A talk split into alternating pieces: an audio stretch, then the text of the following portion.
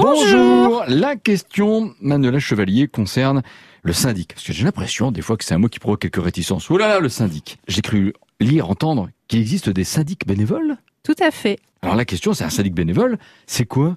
Alors effectivement, ce n'est pas un syndic professionnel. Un syndic bénévole, ça va être un copropriétaire euh, de l'immeuble mhm. qui va euh, faire le travail du syndic professionnel, qui va gérer, administrer, euh, faire la comptabilité, le secrétaire du syndic. Oui, vous avez prononcé le mot immeuble. J'ai le sentiment justement que des syndics bénévoles, on en trouve dans par exemple un immeuble, une grande maison bourgeoise, qui voilà, avec le temps qui passe, a été scindée en, plusieurs niveaux et, avec plusieurs lots d'appartements en location, c'est cela? Et avec plusieurs propriétaires. Euh, ce sont le cas des maisons qui sont aux abords du centre-ville, des grandes maisons bourgeoises, qui étaient vraiment très vastes et que à un moment donné, on a, on a divisé en appartements pour que ça soit un petit peu plus rentable. Donc là, on peut avoir multiples propriétaires.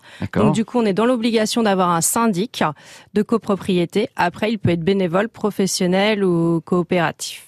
Syndic bénévole, Manuela Chevalier, pour schématiser mes questions, je serais tenté de prendre une feuille, une colonne plus, une colonne moins. Les avantages, les inconvénients. On commence par la colonne que vous voulez. Au niveau des avantages, comme son nom l'indique, c'est bénévole. Donc il ne va pas y avoir de frais comme sur un syndic professionnel. On va avoir aussi une gestion qui va être au plus proche des copropriétaires puisque tout le monde se connaît et euh, du coup ça facilite les discussions. Mhm. On a cette connaissance de la copropriété qui est hyper importante parce que c'est pas une personne extérieure, elle vit dedans et elle connaît bien la, copropriété. Donc ça c'était la colonne plus. Ouais, les avantages.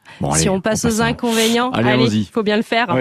Si vous êtes dans une copropriété où il y a une mauvaise entente entre les propriétaires, ça peut être difficile de la gérer par un syndic bénévole parce que euh, vous-même vous êtes partie prenante. Après, la personne qui est désignée comme le syndic bénévole doit avoir certaines compétences à la fois comptables, juridiques, mais aussi au niveau euh, tout ce qui est technicité du bâtiment, parce qu'il va devoir signer les devis, accepter des contrats avec des entreprises extérieures sur cette copropriété.